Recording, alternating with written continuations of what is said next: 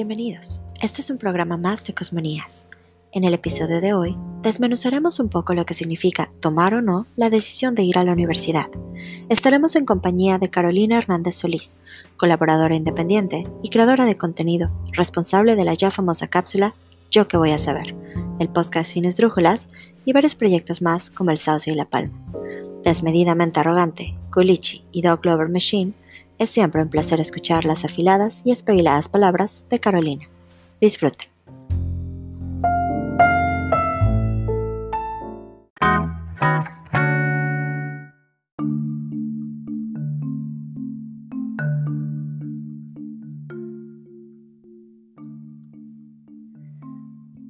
Hola, ¿cómo están todos? Eh, me da muchísimo gusto saludarlos. Bienvenidos a Cosmonías. Bienvenida Regina, como siempre saludo a mi compañera. Y hoy tenemos una invitada que, bueno, yo soy fan. Aquí es cuando debería de poner tu musiquita, Carolina. ¿Verdad? De hecho, no me preparé. no, no, no te apures. Se la metemos en edición. Eh, ¿Qué te iba a decir? Eh, somos fans, nos declaramos fans de Carolina y de sus pocas palabras que dicen mucho. ¿Cómo estás, Carolina? Muy bien, muy bien. Sobreviviendo a los bichos este, y peleándome en redes con Chumel Torres, pero bien. De ahí en fuera, bien. O sea, bichos y bichos. ¿Está bien? Exacto, fíjate, una, una gran variedad de bichos que yo he agarrado. ya deberías de cambiarte de carrera. Y hablando de carreras, el tema de hoy se llama Mamá no quiere ir a la universidad. Bueno, ¿por qué mamá? También papá. Mamá, papá no quiere ir a la universidad o debería de ir a la universidad. Bueno, ya saben cómo somos Regina y yo. De hecho, nuestros hijos no van a la escuela. Eh, pero pues yo creo que es una discusión bastante sana. Si de verdad ir a la universidad trae algún, algún beneficio, cambio, es una buena inversión, sobre todo en esta nueva etapa post-pandémica, o, o a lo mejor nos podemos ir por la libre. ¿Cómo ven, chavas? Yo voy, pues fíjate, es que yo doy clases en una universidad y en la primera clase, que además me hacen grabarlas, porque las doy por Zoom, precisamente por pandemia, empecé a dar clases durante la pandemia en una universidad que está en Los Cabos, en San Lucas, que está a gran distancia de donde yo estoy viviendo. Y en la primera clase, a pesar de que está grabada y la va a ver el, el grupo académico, este magistrazo, acá todos los pro, siempre les digo a los morros, ¿están seguros que quieren estudiar esto? ¿Están seguros? ¿Por qué no estudian una profesión, una, un, un oficio. Yo, yo soy mucho de la idea de que los oficios son los que le dejan mejor, que son más redituados. Y siempre les pongo el ejemplo de, yo soy periodista, le digo, y hace rato vino eh, el eléctrico a checar la lavadora, se tardó cinco minutos, le movió dos cables, me cobró mil pesos y se fue. Le dije, y yo cobro 500 pesos por artículo y me tardó tres horas en desarrollar un artículo. Entonces, creo que eh, es un súper tema porque por un lado está esta construcción ya muy arcaica de necesito el diploma, los papás que te hacían de tener el certificado, el diploma y que te decían, yo lo único, por lo menos la mía decía, yo lo único que quiero antes de morirme es que me des ese certificado de que concluiste, porque era una especie de, de, aval que, que, que sentían para decir, bueno, lo logré, hice, hice mi parte y a partir de aquí te toca a ti, ¿no? Pero yo te dejo preparado. Creo que ese era como el argumento más común, te voy a dejar preparado. El problema es que, como yo lo veo, eh, cada vez es menos preparado el asunto de tener un título universitario. Hay estudios, hay encuestas, estuve buscando los datos, que yo aquí no soy una improvisada, y estuve buscando los datos y el, el, el, el promedio, el sueldo promedio en México de un profesionista es de 11.600 pesos en OnlyFans, las morras ganan 11.600 pesos en una hora. No estoy diciendo que se vayan OnlyFans, solo se estoy poniendo en perspectiva cuatro o cinco años de una carrera universitaria y de repente decir, ah", ¿no? Entonces, creo que es, tiene mucho que ver con, con, estas estructuras que están cambiando. Creo que está cambiando y creo que cada vez va a ser menos importante y menos relevante eh, el título universitario. Ahora, habría que empezar a hablar también de las empresas. Las empresas también tienen que empezar a cambiar estos conceptos de que tengo un güey con una maestría y prefiero contratarlo a esta persona que tiene una maestría porque todo su currículum académico me dice que es la mera onda y desaprovechan el gran talento que puede haber en alguien que por naturaleza o autodidacta o de alguna otra forma tiene este potencial, ¿no? Me da risa porque sí, eh, mis papás eran así como de nos das el título y lo enmarcas, ¿no? Y tiene que estar ahí en la pared y en la sala, ¿no? Para que todo el mundo entre a la sala, lo vea colgado. Es, es todo un debate y hay, hay, hay dos equipos. Entonces yo me voy a declarar el neutral. Regina, a ver, Regina, cuéntanos. No, bueno, yo me declaro radical. este, yo no creo que es algo que, que tengas que pensar mucho bueno, lo que, lo que Caro este, comentaba, que de repente existe ese, pues esa, esa, concepción de, de, de, fórmulas mágicas, ¿no? Estudia y luego gana dinero, hazte de una casa, cásate, todos basados en temporalidades, en estándares, en patrones, en cosas que además ni siquiera tienen este o sea, ni siquiera tienen un triunfo probado, porque así como las estadísticas que ella marcaba, que el salario, por ejemplo, de una persona que tiene, que tiene eh, una, una, carrera eh, comparada con una persona que tiene algún oficio, de repente ahí no, no, no existe como una justificación de los años que se invirtieron y del dinero que se invirtió también en la educación, porque también es otra cosa, el dinero. Y bueno, Aquí, por ejemplo, en Canadá, lo mismo. O sea, una persona que maneja un tráiler eh, o una persona que construye, un plomero o un electricista, gana por lo menos el doble, triple que una persona que salió de la universidad. Y justo ahorita que mencionabas esto de los camioneros, aquí tengo una historia, bueno, ya chistosísima. Ya saben que los gringos se pintan para historias surreales. Entonces hay una, una vacante de Walmart que les pagan 108 mil dólares. Yo quiero esperar que es al año, que no al mes, porque ya estaría yo manejando, manejando este, trailers. Y nadie la quiere tomar. O sea, 108 mil dólares, que es por supuesto mucho más que, por ejemplo, un, un, nivel, eh, eh, ya saben, básico, ¿no? De un ejecutivo. Nadie la quiere tomar tenemos ahí un porcentaje de desempleo del 3.6%.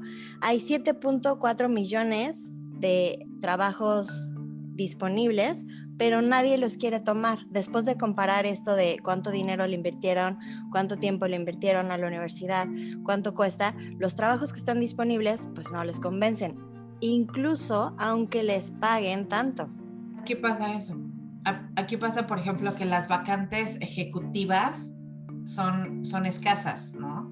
Este, pero, pero hay mucho trabajo que, que tiene que ver, por ejemplo, eso, con, con, con un oficio o, o, con mano de obra, ¿no? Por ejemplo, el, el campo canadiense es, es, es, es, un buen ejemplo de eso. O sea, al año eh, vienen muchísimos migrantes que se les considera trabajadores agrícolas temporales, vienen, trabajan el campo y los regresan, ¿no? Y y bueno, esa es una polémica además porque vienen, vienen trabajando el campo y se quedan aquí seis meses a trabajar el campo desde la, desde la siembra hasta la cosecha. Y si tienen algún accidente, no están cubiertos, eh, tampoco tienen derecho para, para, aplicar por una ciudadanía o por, un, por una residencia. Entonces se les cuarta, ¿sabes? Se les cuarta, no tienen derecho a aplicar. Cuando una persona, por ejemplo, que viene este, y trabaja como cualquier otra cosa, en cualquier otro tipo de profesión, puede aplicar por una, por una residencia, ¿no? Entonces, bueno, aparte de los derechos que ahí se ven violentados, es, es, es el punto que tú tocabas, o sea, nadie quiere trabajar el campo, o sea, nadie quiere trabajar esas áreas que, que les, como que les reduce dignidad, o no sé exactamente en, qué, en qué panorama lo pintan, pero es algo así como como, como lo mismo de un asesinato, ¿no? No quiero sangre en mis manos, bueno, pues estos no quieren tierra en sus manos tampoco, ¿no? Entonces es algo como, como pues sí, como que de repente, eh, no sé, lo, lo, lo, lo tienen en, un, en, un, en, en una perspectiva de estatus. Justo, justo eso, eso había pensado también yo, como creo que tiene que ver igual con la misma construcción social, con esta construcción que nos han dicho, con esta idea de que nos han dicho que hay trabajos de primera y de segunda categoría. El que tenga un título académico te da acceso a un trabajo de primera categoría, aunque te paguen menos, pero el estatus y cómo te ves y el título colgado en la pared y tú con un traje y en una oficina, pues está súper chido a eh, andar con un pantalón roto o con un uniforme este, de conductor o de chofer o de, o de trailero, por ejemplo, que incluso ya desde, desde la forma en que nos expresamos del nombre de esta profesión o de este oficio, hay cierto dejo despectivo de cállate si es trailero. ¿Por qué? Porque hay toda una construcción social, pero oye, el trailero gana siete veces o diez veces más que lo que ganas tú trabajando en el call center, aunque sepas hablar inglés. Y, te tratan como un perro, peor, porque yo los trato como reyes a mis perros, pero te tratan súper mal, no tienes ninguna prestación tampoco, pero es el estatus de trabajo en una oficina a un nivel ejecutivo. Y entonces ahí es donde creo que viene el, el que va un poco ligado. No quiero ser una mano de obra porque van a, voy a parecer menos digno y entonces tengo que estudiar para hacerlo. Yo hace poco hice un, un editorial eh, sobre la Mars, esta morra que se hizo eh, viral cuando eh, habló en un, en un YouTube que decía que el sistema educativo en México era retrógrado y pendejo. Y yo decía, es que tenía un punto ciertamente el sistema educativo, por lo menos en este país, es muy retrógrado. Enseñan cosas que no funcionan para la vida real, que, realmente no son nada eh, prácticas en, en la vida real. Lo cual, y mi crítica era, lo cual no significa que entonces nadie tenga que estudiar. Imagínate si todos decidiéramos irnos a OnlyFans, como esta morra, ¿no? Que era mi punto en el, editorial. O si todos decidiéramos ser eh, traileros porque vamos a ganar más dinero. O si todos decidiéramos ser agrícolas, trabajar en la tierra porque pues me van a pagar bien. Creo que tiene que haber un balance y para mí siempre la clave en todas, prácticamente en todas las discusiones que tienen que ver con cierta polémica es opción. Creo que la clave es opción, de que tengas la opción de estudiar o no estudiar pero que eso no signifique, que eso no te predisponga a encontrar un mejor o un peor trabajo. Es, es decir, tengo la opción de, estudiar una maestría, la puedo estudiar o no. Eso no va a repercutir en mi vida, eh, en mi calidad de vida. Entonces, pues la voy a estudiar. ¿Por qué? Porque lo he decidido pero que no tenga que ser como una condicionante. Creo que para mí esa sería la clave, el que podamos llegar a ese balance en el que, aunque no tenga una carrera profesional académica de siete niveles, pueda tener acceso a una vida digna y es lo que no hay. Bueno, y aparte, tampoco es garantía, ¿sabes? Y eso es bien chistoso porque de repente también las empresas ya no estaban contratando solamente profesionistas. O sea, ya tenían o sea, cada vez pedían más. O sea, ya, ya, ya la carrera ya no era suficiente. Ya necesitabas maestría, ya necesitabas este, especialización, ya necesitabas experiencia. Entonces ya cuando salían de la carrera, todavía ganaban menos de lo que se ganaba antes, porque ya no tenían experiencia y tenían que encontrar trabajos para adquirir la experiencia que les daba, eh, que les daba derecho a, pedir un mejor sueldo, una mejor, mejor posición, ¿no? Entonces, ya, ya básicamente las empresas te decían, pues lo que te enseñaron no sirve porque tienes que tener experiencia, ¿no? Por lo menos cinco años. Entonces, sí, si ya se basaban en experiencias, si ya se basaban en, en otra cosa que no era nada más el grado académico, entonces imagínate toda la inversión, la inversión, la inversión de la escuela, la inversión del tiempo, y, aparte de eso, bueno, ya llegamos a esto como inversión. ¿En qué estás invirtiendo? Antes se invertía en conocimiento, después se invertía en, en, eso, en un estatus, o luego se invertía también en ese como pase o ese puentecito hacia, hacia, hacia lo laboral. Pero ahorita lo único que inviertes es en, en, tu, en tus redes, en tu networking, en, en, conocer al hijo de, conocer al amigo de, porque con él vas a hacer el negocio. Entonces es más bien como, pues, como invertir en un nivel de socialización que te conviene para, para garantizar ese, ese, o sea, pertenecer a ciertos círculos en, en, en la sociedad, ¿no?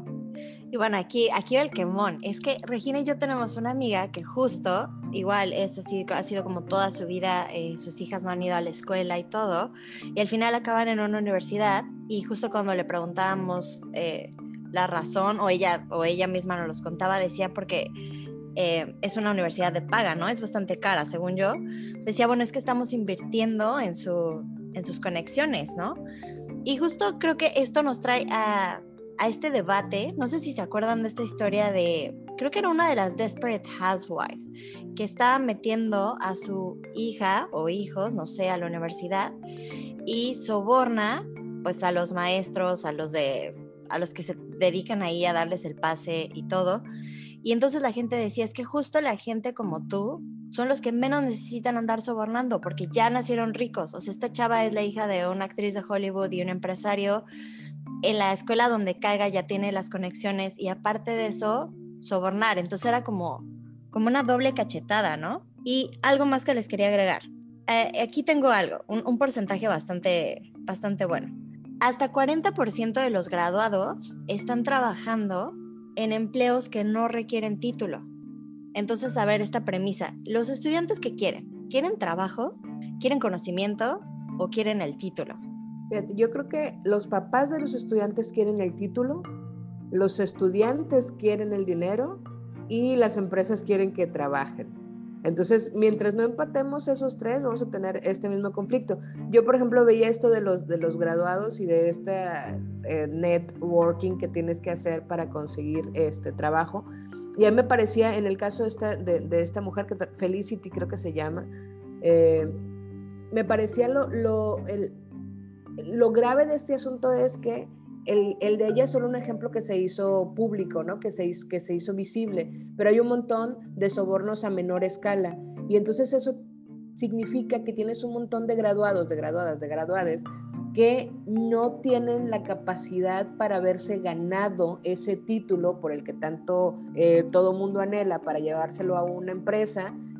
Y entonces la empresa termina contratando a una persona con un con menos capacidad, pero con más relaciones públicas, que logró conseguir ese diploma o ese certificado o incluso simplemente el acceso. Lograste el acceso a una universidad reconocida. ¿Por qué? Porque tienes influencias, porque tienes dinero, porque tienes conectes, ¿no? Se prendió Regina porque le dolió lo del acceso. Es que es muy indignante.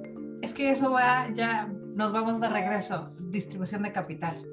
¿Para dónde? ¿Para dónde se distribuyen los presupuestos de los gobiernos y etcétera? Entonces empiezan a, construir sus, pues, sus conjuntos, ¿no? Así de, bueno, aquí, aquí vamos a construir esto, aquí no, aquí sí. Entonces empiezan a, empiezan a ellos a generar esa, pues, esa división social, ¿sabes? Este, empiezan a, generar como, como esas áreas rojas en donde, eh, en donde hay personas con menos... Eh, menos posibilidades de accesar a educación, con menos posibilidades a, accesar a infraestructura, accesar a beneficios. Entonces, los van segregando, los van segregando desde, desde el principio. Entonces, no es, por ejemplo, como, como en, bueno, eh, yo vivo en Canadá, entonces en, en, en, este lado siempre es como, como ves, ves las divisiones de color, ¿no? Entonces, ves al blanco diciendo, bueno, pues es que el negro no, no va a la escuela, porque no se busca un trabajo?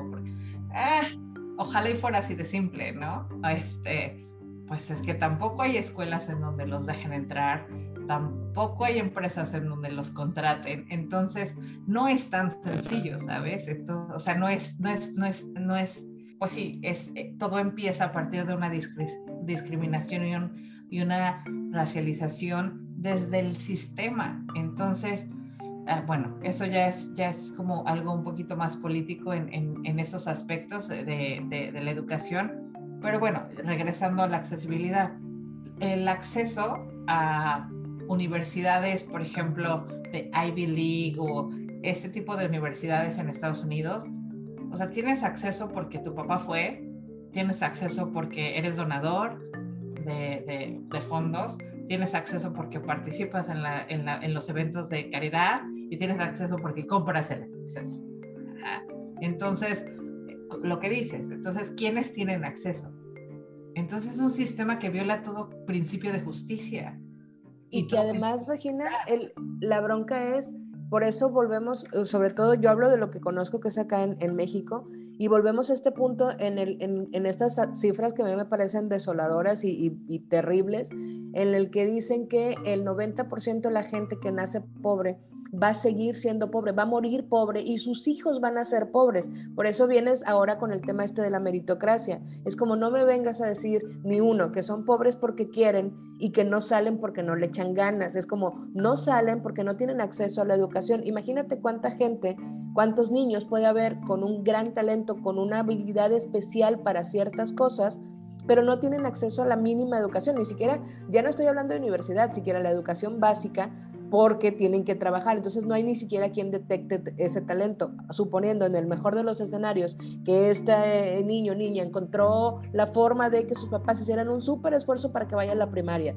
Y entonces va a la primaria y alguien detecta que es un súper talento, que al morro o a la morrita le gira la rilla de una manera increíble y que tiene cinco años y se sabe todas las capitales del mundo.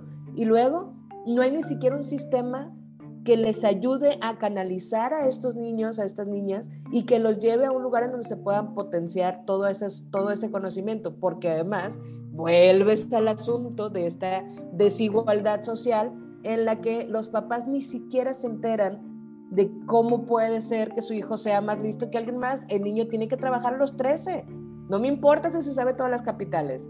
O sea, aquí tiene que venir a aportar a la casa. Entonces, se vuelve en este círculo eh, vicioso en el que al final empiezas a, poner sobre la, sobre la mesa, es como, neta, estamos hablando de un título universitario cuando tengo un problema muchísimo más grave de desigualdad en el, en el origen de todo esto. Y luego más allá, los que sí llegan, o sea, cada vez está pagando mucho más por mucho menos. Claramente las universidades priorizan eh, eh, la, academia y, la investigación sobre eh, la docencia, sobre la impartición de este conocimiento. Entonces todavía los que llegan, eh, pues salen endeudados, salen con lagunas, salen, pues obviamente ni siquiera hablemos de qué tan modernos son los programas que se manejan en las universidades, ¿no? Actualmente. hablamos de Ivy League y todo, pero vámonos a las universidades así, pues de fácil acceso en México, por ejemplo, o en países como México.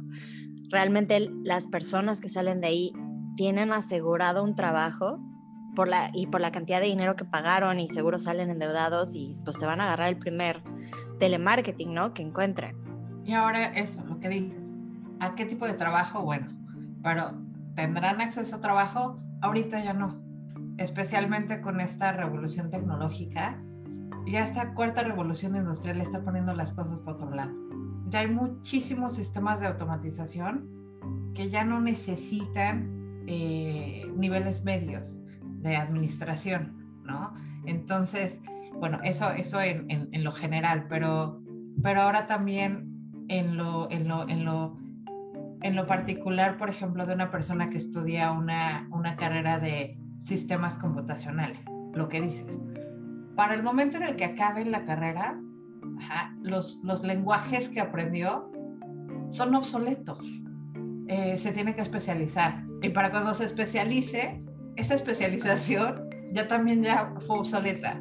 Entonces ya, por ejemplo, ya las empresas lo que están haciendo es contratar internos y ellos les hacen aprender, o sea, están haciendo como como, como lo que hacen en, por ejemplo, las fábricas, deja contratar a todas esas personas para que sean mi línea de producción, pues lo mismo están haciendo en, en, en las áreas tecnológicas. Deja contrato a todos estos morros y les voy a decir, ¿saben qué? Ustedes tienen que aprender esto.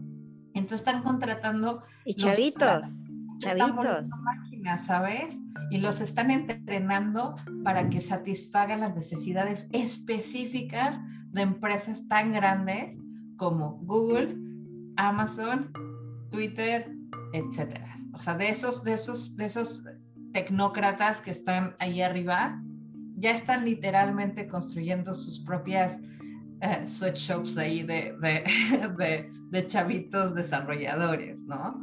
Eh, están, están formulándose sus propias máquinas. Entonces, sí, los que salgan de la universidad van a encontrar trabajo, pero en algo que no va a tener nada que ver con su carrera, o van a tener que volverse empresarios o microempresarios o mini microempresarios, porque, porque ya no la van a hacer así tan fácil, ¿no?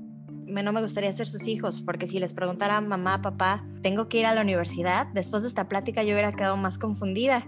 Ya no sé qué hacer. Estaba leyendo justo así como para cerrar, estaba leyendo un Twitter justo de estos chavitos que les trabajan a estas empresas de programadores. Eh, lo vamos a compartir en nuestras redes, es muy chistoso. Son tres programadores y los tres decían, de los trabajos que he tenido, o sea, todos habían trabajado en el servicio, en McDonald's, en Chili's, no sé dónde más. Decía, de los trabajos que he tenido, el más difícil ha sido el del servicio o sea, literal como programador yo he cometido errores que han costado miles de dólares.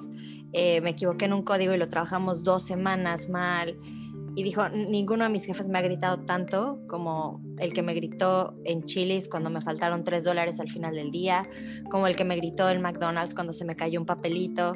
Entonces, regresamos a esto de que a veces los trabajos más difíciles o los menos pagados, los trabajos pues más accesibles o que están a la orden del día vienen con menos pues, con menos distinción, menos caché. Sí hay un problema en las universidades, sí hay un problema en los programas, en las actualizaciones, en cómo está cambiando el mundo y en cómo estamos preparando a una juventud que realmente se va a enfrentar, pues yo creo que uno de los retos más grandes que se haya tenido en la humanidad qué voy a hacer con mi existencia en este mundo altamente industrializado, altamente corrupto y lleno de conexiones. El que no tenga conexión no va a sobrevivir. Entonces, mamás, papás, ¿qué onda? ¿Me, meto a la universidad o no? Fíjate, yo aquí la respuesta sería otra vez la opción. Creo que lo, para mí sería, ¿quieres para qué quieres? ¿Para ganar más dinero? No va por ahí.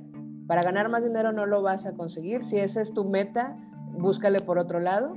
Pero si lo que quieres es aprender, si te nace el conocimiento, si te gusta la escuela, si por alguna razón no encuentras, porque esa es otra, la gran mayoría de las cosas ya está en un curso online, si pones Google voy a tener suerte, te lo vas a encontrar. Pero si no quieres entrarle a eso y realmente sientes la necesidad por alguna extraña razón de tener un reconocimiento externo, dale. Pero yo siempre he sido y seré muy clara en decirles no a mis hijos, pero sí a los alumnos o a los, a, los morros más chavitos con los que he tenido contacto, es si tu tirada es que elegir una carrera tiene que ver con un nivel económico al que aspiras, la estás cagando.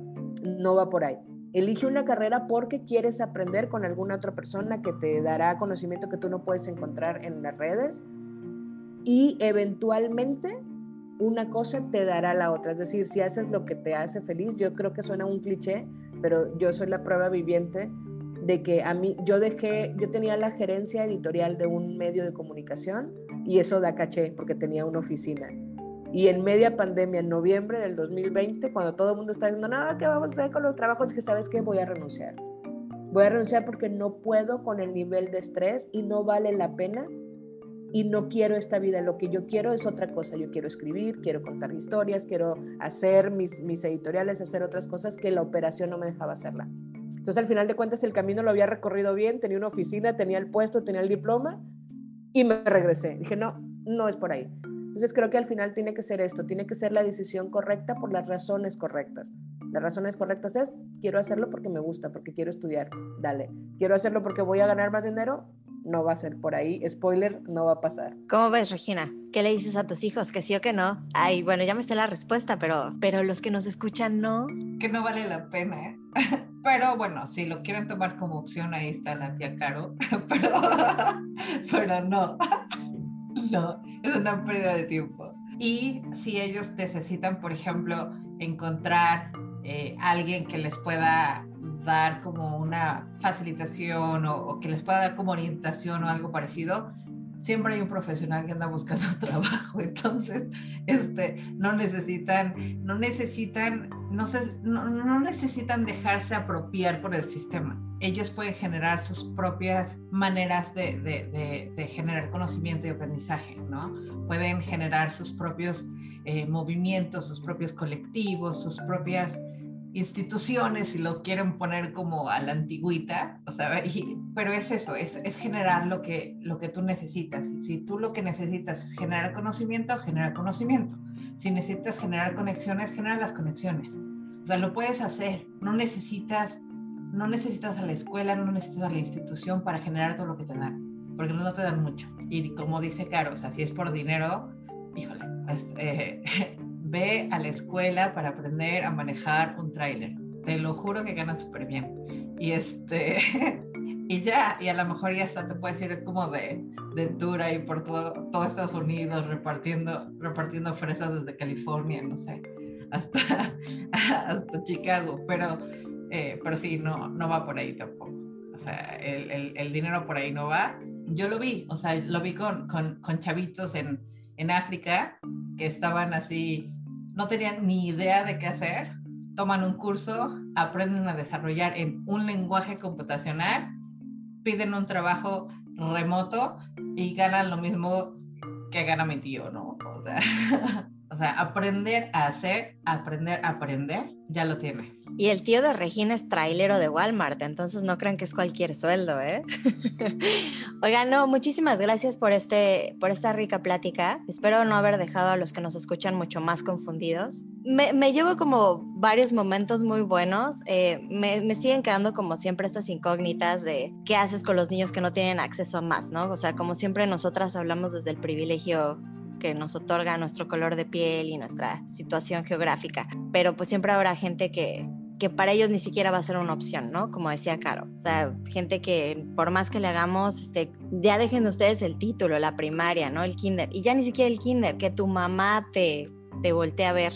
Pero pues la mamá debe de estar trabajando 12 horas al día, ¿no? Es, es, un, es un debate bastante complicado, es una conversación complicada, pero espero que esto les ayude a esos padres que sí tienen el privilegio como de este poder de decisión, pues tal vez orientar mejor a los hijos, eh, si es por dinero o no, si es por dinero, pues ahí está el OnlyFans, que por cierto, Regina y yo tenemos un OnlyFans, les vamos a poner ahí los datos, por favor ayúdennos, no nos va tan bien, casi lo dejamos para irnos de traileras, pero pues bueno, ¿no? Eh, el esfuerzo se hace, aquí estamos para ustedes y dejo a Caro y a Regis para que se despidan me ha dado muchísimo gusto estar con ustedes hoy. Bueno, pues gracias a Caro por acompañarnos, eh, gracias Sara, y pues sí, espero, este debate es tan largo que yo creo que, que lo deberíamos seccionar, ¿no? Así como la educación y el sistema, este, y la justicia, repartición de, de, de, de, capital, tiene tantas, tantas aristas que, que ahorita así como en media hora fue una conversación muy interesante de café, pero, pero sí se quedan como todas esas este, incógnitas y todas esas, e, e, esas como red flags que tenemos que, que, que, que, un poquito abordar con más responsabilidad y un poquito más, más contexto. Muy bien, gracias Regina, gracias Sara. Este, yo al final creo que la conclusión tiene que ser que confío mucho en las nuevas generaciones. Todo lo que hicimos mal, la generación de cemento que somos la generación X y los millennials viejones, estas nuevas generaciones lo van a reconstruir, me queda claro, y cada vez les importa menos los papeles, las construcciones sociales, el sistema, eh, cada vez están más fuera de todo esto, como dice Regina, el sistema, cada vez funcionan mejor fuera del sistema. Entonces yo tengo mucha fe en que eventualmente estos morros les va a valer absolutamente madre lo que digamos nosotros y las empresas y cualquier otra del papel colgado en la pared y van a hacer lo que saben hacer, que es salir adelante con un montón de creatividad y con un montón de iniciativa propia. Hay que, hay que tratar de nivelar estas desigualdades para que todos puedan tener la misma oportunidad y también tener solamente ganas y que las ganas alcancen. Muchas gracias por haberme invitado y salúdenme muchos.